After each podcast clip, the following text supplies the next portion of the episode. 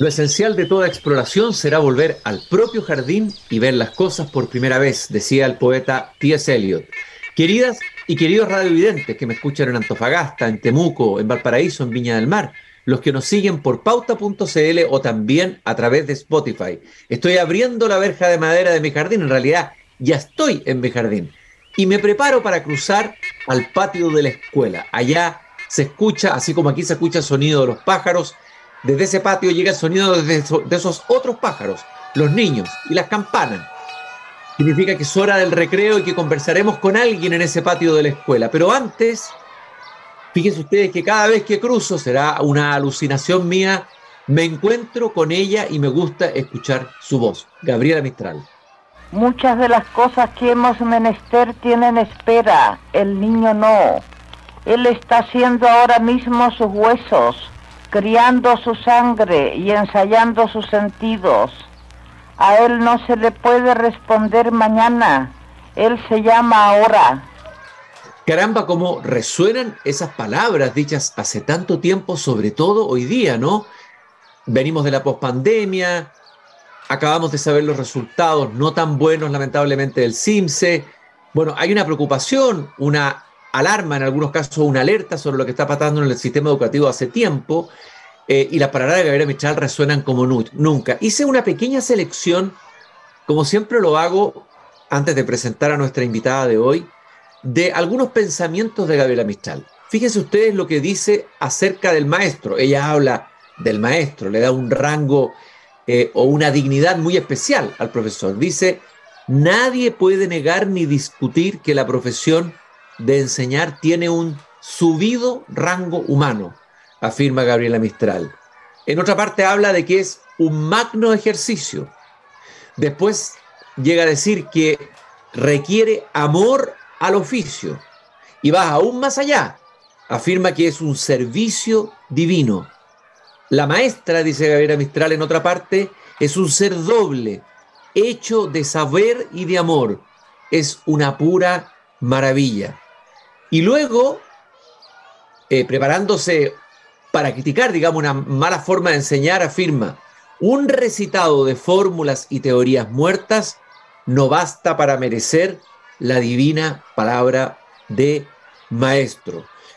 Y más adelante, Gabriela Mistral, a propósito de la tarea de los educadores, dice, jamás debe hacer el maestro lo que el niño puede hacer por sí mismo. La acción es lo que fortifica las facultades del niño y lo que acrecienta su espíritu. Evitad decir y ayudar demasiado frecuentemente a vuestros discípulos, afirma Gabriela Mistral. Y termino con esta otra reflexión donde Gabriela Mistral dice, hoy los alumnos llegan a considerar a sus profesores como simples empleados encargados de instruirles no respetando la diferencia de años, de talento, de posición, de méritos. La relajación de la disciplina invade desde el bebé de dos años hasta los más altos empleados de la nación. Está preocupado de la disciplina que viene hablando de la década del 30, cuando escribió aquello. Obviamente que hay que colocarla en un contexto y en un tiempo, pero siempre es interesante volver a leer los pensamientos pedagógicos de Gabriela Mistral y estoy aquí sentado en el patio de la escuela con Consuelo Iturrieta. Consuelo es subdirectora de políticas educativas de Educación 2020. Ella es coordinadora, perdón, psicóloga educacional de la Pontificia Universidad Católica y diplomada en mejora de prácticas pedagógicas. Además, o dentro de sus tareas está el gestionar nuevos proyectos de innovación pedagógica desde Educación 2020. Consuelo, un gusto de poder conversar contigo esta tarde aquí en el patio de la escuela. Muchas gracias, Cristian. Un gusto saludarte aquí en el patio de la escuela. Gracias por invitarme. Mira, lo primero que quiero preguntarte es que nos cuentes para quien nos escuche y no sabe lo que es, muchos sabemos, pero hay muchos que tal vez no lo sepan, ¿qué es Educación 2020? Qué buena pregunta. Educación 2020, Cristian, es una fundación, oh. ¿sí? Eh, que ya este año cumplimos 15 años de trayectoria. Estamos celebrando, estamos en las vísperas de la celebración de nuestros 15 años y nace el 2008 como un movimiento ciudadano, ¿sí? que en su momento quiso volver a poner el tema de la educación en la agenda pública que estaba perdido o invisibilizado. ¿sí? Eh, y desde entonces hemos tenido ya estos 15 años de trayectoria donde hemos trabajado desde distintas formas para nuestra eh, misión de mejorar la calidad educativa en Chile, cómo avanzar en la calidad de la educación. Eh, y desde ahí tenemos distintas formas de trabajo, pero que se basan en un modelo de incidencia, ¿sí? Un modelo de incidencia que lo que busca es trabajar con las escuelas, desde los territorios, desde las comunidades educativas, con los docentes, codo a codo, en la sala de clase, acompañando procesos de cambio y mejora para desde ahí poder em, aportar, incidir en la mejora de las políticas públicas y de su implementación, desde el diseño a la implementación. Así que eso, eso es Fundación Educación 2020. Hoy estamos eh, trabajando con, em, somos en este momento 18 proyectos que están repartidos en ocho regiones del país y además tenemos algunos proyectos de alcance nacional, eh, un proyecto internacional, pero todos con la búsqueda del mismo objetivo. Consuelo, 15 años, bueno, eh, se podría decir que están en la adolescencia de la fundación, se le vamos a dar larga vida a la fundación, ¿no es cierto? O entrando en la adolescencia. Eh, te quería preguntar, de hace 15 años, 2020, nace justamente por lo que tú decías, para colocar la educación o relevarla como un tema de discusión pública, de preocupación pública, eh, estaba invisibilizado. Bueno, han pasado 15 años. Desde 2020, ¿cómo ven ustedes la educación? ¿Qué ha pasado en estos 15 años? Sé que es una pregunta muy amplia, pero si tuvieras que resumir en dos o tres elementos, ¿estamos mejor? ¿Estamos peor? ¿Estamos igual? ¿Cuál es tu diagnóstico, Consuelo? Sí, estamos justamente en estos 15 años de adolescencia, como dices tú, haciéndonos esas preguntas para tratar de profundizar un poquito en nuestro diagnóstico. Em, ahora bien, en estos 15 años nosotros creemos que de todas maneras han habido algunas mejoras sustantivas, pero que finalmente todas esas mejoras y esos trabajos que hemos hecho aún no han llegado a la mejora en los aprendizajes, a la mejora en la sala de clase.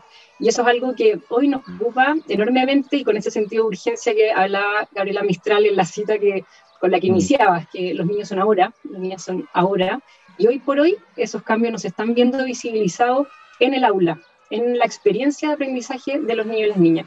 Pese a tener un montón de avances en otras cosas, por ejemplo, se ha triplicado el gasto en educación, el gasto público en educación, también ha aumentado muchísimo el gasto filantrópico en educación. Em, hemos implementado políticas públicas eh, que podríamos llamar robustas o integrales, que abordan muchos aspectos ¿sí? del sistema educativo, pero sin embargo pareciera que eh, los aprendizajes están estancados previos a la pandemia, como bien decías tú inicialmente, eh, los resultados en pruebas estandarizadas así lo demuestran, pero también las experiencias de aprendizaje de nuestros niños y nuestras niñas, al parecer, no están siendo significativas, más bien están generando eh, muchas dificultades de convivencia, de desarrollo socioemocional, nos han mostrado, o sea, la pandemia nos ha rostrado este problema que viene arrastrándose y que en estos 15 años y más allá, más antes de eso, digamos, no hemos podido eh, mejorar, no hemos podido hacer los cambios más, más profundos que el sistema educativo requiere. Que son los cambios al final más relevantes y los que nota más el alumno, ¿no es cierto?, en su propia vida, por decirlo así. Ahora, tú citaste eh, los efectos de la pandemia, la pospandemia, que podrían incidir en ello, pero esto venía antes. ¿Qué otros factores impiden que se puedan hacer esos cambios que son tan necesarios y de los que todos hablan. Se han escrito libros, se hacen seminarios, eh, hay una reflexión a nivel mundial eh, sobre esto, ¿no? no solamente aquí en, Chile. ¿Y por qué hay como esta inercia, por decirlo así, del sistema pedagógico o, del, o de la realidad de la sala clase que, impide avanzar? a pesar de todo lo que sabemos, de todo lo que sabemos hoy. Sí, de hecho hay un documento reciente, o sea, hace dos años de, de UNESCO que sacan eh, a propósito de la pandemia, un título que nos gusta mucho, que habla como de reimaginar juntos, reimaginar juntos los futuros de la educación para poder salir de esta inercia en la que estamos eh, y que a todos nos debiese preocupar y nos debiese como mm, convocar para avanzar. Ahora, respecto a los porqués, hay un, hay un sinnúmero, o sea, es un, un problema sin duda que es sistémico, que requiere eh, muchas teclas que apretar, eh, que requiere avanzar en muchos aspectos de manera simultánea a la vez para poder mejorar. Ahora, si tú me preguntas como desde nuestros aprendizajes como fundación trabajando con escuela, yo diría que hay una gran dificultad eh, que, que, da para abrir un montón, pero em, eh, que, suele ser piedra de tope para poder avanzar en la mejora de lo que pasa en la sala de clase y lo que pasa en la experiencia de los estudiantes, que tiene que ver con la cultura escolar eh, y cultura social, o sea, cultura de toda la, la sociedad completa. Para poder hacer cambios en la escuela nos cuesta mucho porque requiere cambios sociales, cambios culturales más profundos que solamente implementar una nueva estrategia o que implementar nuevas prácticas o que hacer un cambio en una política. Implica realmente hacer un cambio en las creencias de quienes estamos trabajando en educación, las creencias por un lado docentes, las creencias de todos los que trabajamos en, los establecimientos, ya sea acompañando establecimientos o dentro de establecimientos, pero también las creencias de estudiantes sobre su propio aprendizaje, las creencias de las familias, a nosotros nos pasa que, quizás a ti también te ha pasado, eh, Cristian, em, y a mí me pasó incluso en mi experiencia universitaria, me acuerdo cuando me hicieron, me empezaron a hacer clases que eran distintas, nosotros como estudiantes nos preguntábamos todo el tiempo, ya, pero ¿cuándo empiezan las clases? ¿Cuándo empieza como... ¿Dónde está la materia? ¿Dónde está la materia? ¿Dónde está la materia? ¿Dónde está el contenido para yo poder anotar y, tomar apuntes de esto y que usted me entregue como el, el, material o el reservorio? Eh, esto que, que, decía también Gabriela Vistal que tú citabas, esta, este recital de eh, letras, eh, de teorías muertas, que, que estamos acostumbrados a que esa sea la forma de aprender y de enseñar. Entonces, hacer un cambio ahí es de las cosas más complejas que hay. Y por otro lado, por cierto, hay muchas otras complejidades que tienen que ver con condiciones, eh, con condiciones de posibilidad, condiciones que hay en las escuelas, con eh, las familias, con las preocupaciones que traen las familias, con cuáles son eh, lo que está viviendo cada estudiante, cada niño, cada niña en su realidad más allá de la escuela, ¿no? Que también, por cierto, que hay hay muchas, muchos elementos que se reflejan en la escuela, muchos elementos a nivel social, o sea, muchos fenómenos complejo socialmente que se ven en la escuela. Y por eso también eh, la escuela es un, eh, bueno, es un fiel reflejo de lo que pasa a nivel social y todo lo que ocurre en, los, en las otras políticas públicas, en los otros ministerios, en los otros espacios sociales, afecta a la escuela.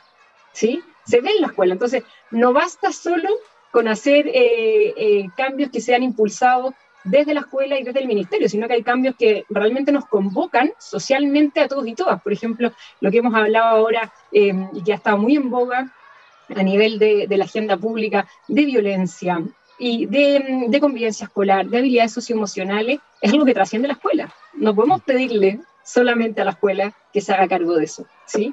Entonces, claro, cuando tú me, eh, me, preguntas como por este diagnóstico y cuáles son estas como piedras de tope o lo que, o lo que tenemos que necesitamos avanzar, si bien hay muchas cosas, nosotros desde nuestra experiencia en la escuela hay temas que tienen que ver con condiciones de base, hay temas que tienen que ver con cultura escolar y la cultura escolar está compuesta por un sistema de creencias entre docentes, estudiantes, familias, directivos, etcétera, además de lo que podamos hacer a nivel de habilidades, eh, de estrategia, de enseñanza, de aprendizaje, de liderazgo, eh, de trabajo entre escuelas, etcétera, ¿no?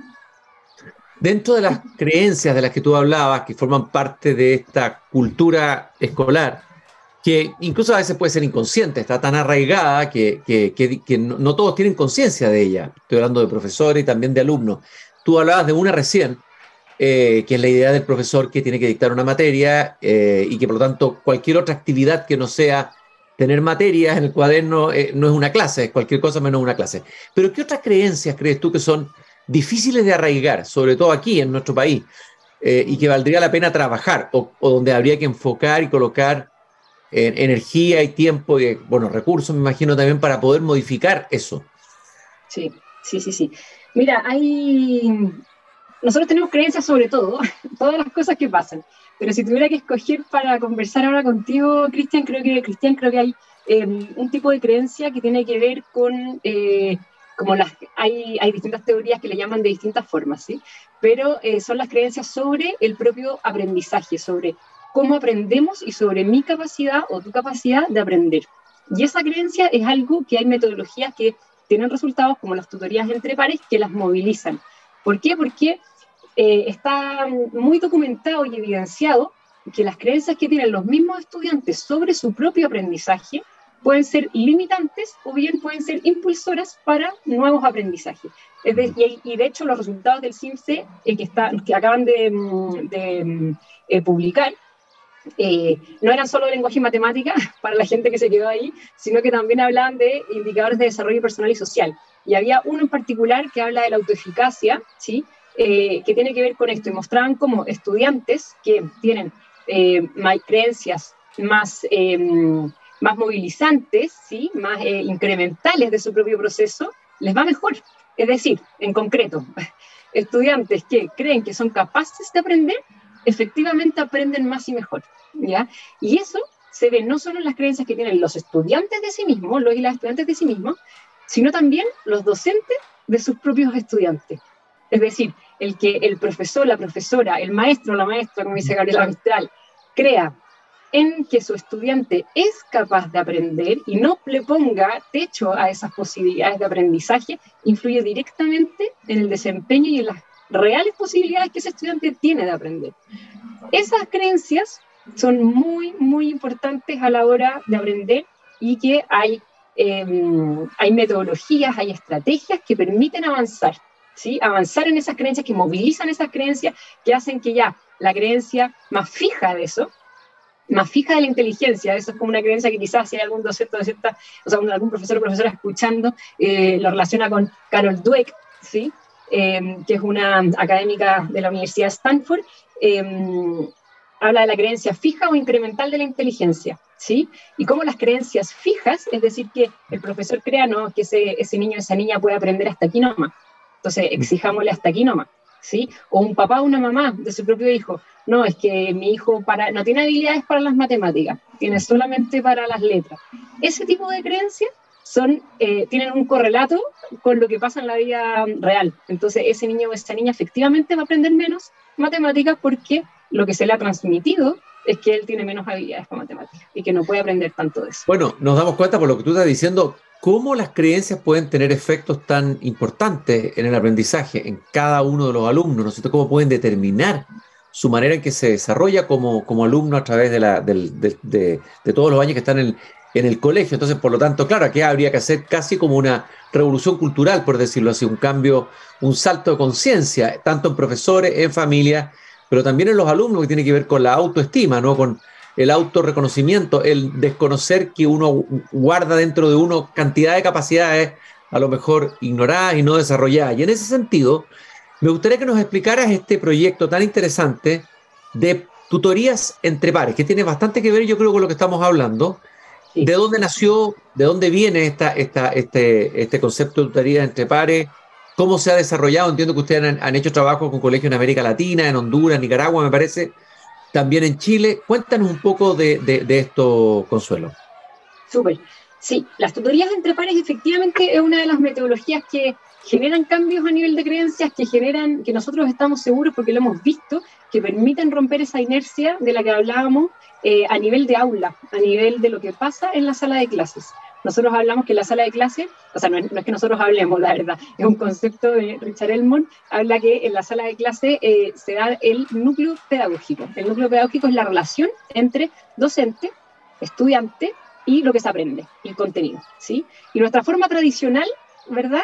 Es que el, el, docente es como el dueño del conocimiento y se lo entrega al estudiante, quien es un reservorio o, un actor más pasivo en, en, en esta entrega, eh, y tiene que aprenderlo y reproducirlo de alguna manera. Entonces, cuando rompemos esta, esta forma de relacionarnos, hacemos cambios en el núcleo con metodologías como, por ejemplo, la tutoría entre pares.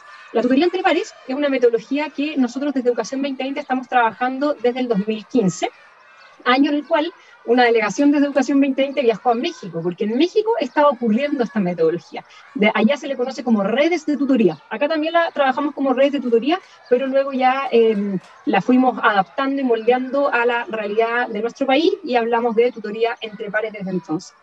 Entonces, esta metodología eh, es una, una, estrategia de aprendizaje activo, donde el estudiante deja de ser ese reservorio o ese, ese estudiante pasivo que está ahí, la, la, sala de clases que estamos acostumbrados a ver en la foto del niño o niña sentado, o como quizás nosotros dos aprendimos, sentados en, en nuestro banco individual, ¿verdad? Eh, donde vamos escribiendo lo que el profesor eh, o la profesora están hablando adelante, eh, sino que aquí hay un, un rompimiento de alguna jerarquía de lo que pasa en esta sala. Entonces, el estudiante o la estudiante empieza a tener un rol mucho, mucho más activo en, en el caso de la tutoría entre pares, en un espacio individual de un tutor y un tutorado, ¿sí? O tutora y tutorada. Perdón, Consuelo, ¿y ese tutor quién es? ¿Es un par? ¿Es un adulto, un profesor? ¿Quién es ese tutor, el que trabaja con el niño o con el alumno? Sí, ese tutor inicialmente puede ser un docente, pero hacia donde nosotros buscamos avanzar en las escuelas es a que sean los mismos estudiantes, tutores y tutoras de los temas en los cuales se han preparado y han estudiado. Porque para ser tutor uno se tiene que preparar. ¿ya? Yo soy, mm. por ejemplo, yo soy tutora. Yo soy tutora de eh, al menos tres temas de tutoría. Yo preparo tres temas de tutoría, ¿sí? Entonces lo estudié. Recibí una tutoría de alguien, la estudié, la apropié, la preparé y recién ahí, cuando ya me volví con cierta expertise en el tema, se la ofrezco a alguien más. Entonces, lo que nosotros vemos en aulas donde se está trabajando la tutoría entre pares es que hay múltiples niños y niñas dándose tutorías entre sí. Entonces, un niño puede hacer una tutoría, por ejemplo, que se llame, te voy a decir una de las mías, que se llame El País de la Canela, donde habla sobre cómo eh, se descubre el río Amazonas. Y ese mismo niño que da esa tutoría a otro puede estar recibiendo una tutoría que tenga que ver, como por ejemplo, con el vendedor de sombreros, que es una tutoría que trabaja habilidades más de matemáticas. ¿Ya? Entonces, eh, eh, lo, lo, entretenido y lo que genera esta tutoría es que los niños son capaces también, no solo de aprender, sino también de enseñar lo que aprenden. ¿sí? Y desde ahí se rompe esa lógica eh, más tradicional, ¿verdad? Entonces, cuando nosotros vamos a México desde Educación 2020, aprendemos cómo se ve la tutoría ya, cómo nace, cómo ya se escaló a 9.000 escuelas en un principio. Ahora también se está trabajando desde eh, el CONAFE en Estados Unidos, que es el Consejo Nacional de Fomento, bueno, no importa, educativo allá, que es un, un, organismo estatal, eh, y vemos cómo esto se va ampliando entre escuelas, de escuelas a más escuelas. Eh, nosotros lo trabajamos acá en Chile y decimos, bueno, ¿cómo podemos hacer esto acá? Y por cierto que trabajamos con los y las docentes. Esto no es que uno diga, ah, ya, esto, eh, los estudiantes empiezan a hacer tutoría y los docentes desaparecen. No, los docentes son los mediadores expertos en esta metodología. Y nosotros trabajamos con ellos para formarlos en la metodología, para que ellos sean los primeros expertos tutores, quienes, conjunto con otros docentes, empiezan a trabajar las tutorías en una sala de clase y empiezan a formar estudiantes y empiezan a formar cada vez más, más, más, a, a más cantidad de estudiantes para que los estudiantes se logren convertir en tutores y tutoras de otros, de sus pares. Incluso hemos tenido experiencias muy bonitas donde estudiantes al convertirse en tutores no solo le hacen a un par, sino que también son capaces de hacerle a un docente de vuelta una tutoría. Eso es impresionante. Eso sí que es impresionante. Eh, Consuelo. Es bueno hacer una tutoría, ¿sí? Nota, eso lo encuentro notable. Lo interesante de lo que estoy escuchando es que cualquier niño, hay un niño que a lo mejor no le va bien en matemáticas y que a lo mejor tiene su autoestima disminuida, ¿no es cierto? Porque le va mal en matemática o le va mal en ciencia, pero tiene un don para enseñar, eh, no sé, música o enseñar otra disciplina. Y por lo tanto, me imagino que en ese rol eh, su autoestima sube, se siente que está aportando algo, que está entregando, que sabe, y eso lo cambia él, ¿no? Eh, Totalmente, y ahí yo diría que hay una diferencia en la tutoría o algo que busca la tutoría también romper en creencias. Si ese estudiante que tú ejemplificaste con un don en música y que puede hacer una gran tutoría en base a música, eh, logra mejorar su eh, autoeficacia, su autoestima, como dices tú también, su autoestima académica, em, respecto a que es capaz de enseñar, ese, ese niño o niña debe ser capaz de avanzar hacia aprender la tutoría en matemática que le cuesta. Porque ya sabe que sí es capaz de aprender. Y no solo sabe que es capaz de aprender, sino que también sabe cómo aprende, cuáles son sus propias estrategias para aprender. Y esas ya las puedo extrapolar a eh, otro, otras áreas del saber donde creo, donde quizás no me sentía tan competente y que sí me puedo sentir competente, ¿sí? Porque finalmente lo que busca la tutoría es la autonomía en el aprendizaje y él, lo que nosotros le llamamos el aprender a aprender, que eh, eh, está bajo el concepto de la metacognición como habilidad, ¿sí? El cómo logro yo darme cuenta de cuáles son mis propias estrategias para aprender, cómo aprendo mejor, qué me resulta a mí, qué no me resulta a mí, no, por esta vía de aprendizaje mejor no me voy porque no me siento tan cómoda, me siento más cómoda por acá, etcétera, ¿no? Estaba pensando que esta manera eh, o este, este, este eh, no experimento, pero este proyecto de eh, tutoría entre pares podría cambiar toda la manera de hacer clases. Es decir, si todos se transforman en tutores permanentes, eh, ya enseñar toma otra, otra se, empieza a estructurar desde otra forma de, o sea, es un cambio, es una verdadera revolución, ¿ah?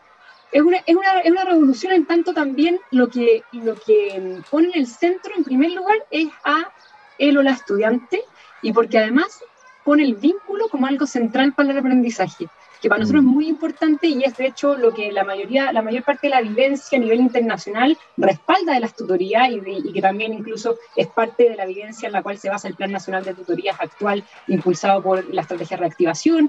Eh, tiene que ver con que la necesidad de ese vínculo para la necesidad del vínculo para aprender, ¿sí? No, ya no, ya sabemos que el aprender como eh, masivamente o aprender de una manera más estandarizada no es, no es el camino, no es la vía, o quizás es la vía, pero para algunos aspectos muy puntuales, para cosas más, eh, para algunos eh, aprendizajes muy específicos, pero nuestra mayor forma de aprender es a través del vínculo, de la relación con un otro, una otra, en un espacio donde hay un respeto, donde hay una valoración por el otro, donde hay mm, un, espacio protegido para el aprendizaje, donde el error es un error bienvenido, es una vía más para aprender y como tú mencionaste, Gabriela Mistral también, donde no hay una seguidilla de eh, respuestas o de em, teorías que se entregan, sino más bien una seguidilla de preguntas y de temas que se abren, ¿sí? Dime una cosa, Consuelo, esta, esta, esta experiencia de teoría entre pares, a ver, ¿se ha, masificado? ¿El Ministerio de Educación la ha tomado? ¿Se está implementando a nivel nacional? ¿O son todavía experimentos, o sea, experiencias eh, localizadas y específicas? Eh, ¿Cuál ha sido la recepción? ¿Qué, ¿Qué, está pasando con eso, digamos? Sí, sí, sí, sí, es una muy buena pregunta. Bueno, nosotros venimos trabajando eh, con tutorías desde el 2015, pero em, desde ahí que estamos aprendiendo también de la metodología, no solo implementando. Entonces empezamos con un piloto que estaba en la región de la Araucanía y luego empezamos a crecer y hasta la fecha hemos acompañado a más de 120 establecimientos educativos en Chile en la metodología, de los cuales hay algunos de ellos que posteriormente al acompañamiento que hacemos nosotros han seguido con la metodología. Y de hecho, hoy por hoy estamos haciendo un estudio para poder identificar qué hace que algunos establecimientos sigan trabajando con metodologías de innovación, ya sea tutoría entre pares u otras, eh, y que hace que algunos establecimientos no, que vuelvan a trabajar como desde su manera tradicional. Así que ahí estamos como expectantes a, poder eh, indagar y entender un poquito más cómo ocurren esos procesos. Ya se nos acaba el tiempo, ¿no? Está sonando justamente la campana que significa que terminó el recreo. Eh, no, pero rapidito, hemos estado trabajando y el año pasado hicimos un piloto con el Ministerio de Educación, nos hemos puesto también nosotros como al servicio em, del Ministerio para poder ayudar a implementar esto, pero sabemos que esta, la tutoría entre pares es un, es un proceso lento, complejo y que requiere de mucho trabajo porque implica cambio de cultura escolar. Consuelo, yo te quiero agradecer haber compartido con nosotros esta interesantísima e innovadora experiencia. Es tan sencilla y tan simple la idea, eh, y una, bueno, las grandes ideas son ideas simples en, su origen, ¿no? Una idea tan simple que puede producir tantos cambios y tantas transformaciones. Consuelo Iturrieta, subdirectora de Política Educativa de Educación 2020. Si hay algún profesor, alguien que nos está escuchando, o un director de escuela, o, o quien sea que quiera de alguna manera incorporarse o participar o, implementar esta tutoría entre pares en su colegio, ¿dónde busca la información, eh, Consuelo? Mira, lo más rápido es que nos escriban ah, dentro de nuestra página web, hay una página de contacto que nos escriban que están interesados en saber más. Nosotros les podemos mandar más, pero también les podemos ayudar a encontrar cómo eh, algunas fórmulas para poder acompañarlos en este proceso que es un, es un camino eh, de mejora educativa de largo aliento, que es la innovación pedagógica, ¿sí? Así que nada, todos invitados eh, Cristian, se me hizo corto el tiempo, te quería contar más cosas, pero bueno, llegarán otro, otro pero, Pero podemos, te, puedo invitar, yo imagino que hay muchas cosas a contar, así que te vamos a invitar de nuevo a caminar en el patio de la escuela junto a mi jardín, de todas maneras, para seguir conversando sobre este interesantísimo proyecto y todas las dimensiones e implicancias que tiene. Muchas gracias, Consuelo, por habernos acompañado esta tarde. Saludo a todo el equipo de Educación 2020 y a ustedes, queridos radio les recuerdo que mañana volvimos, volvemos a abrir la verja de este jardín a las 8 de la tarde y que este programa es posible gracias a Fundación Viva, eh, comprometido con la sostenibilidad en los barrios y la cultura en la empresa, y Fundación Irarrázaval. Todos los lunes, esta vez fue el jueves, conversamos con profesores que están innovando, educadores, investigadores sobre educación aquí en Desde el Jardín.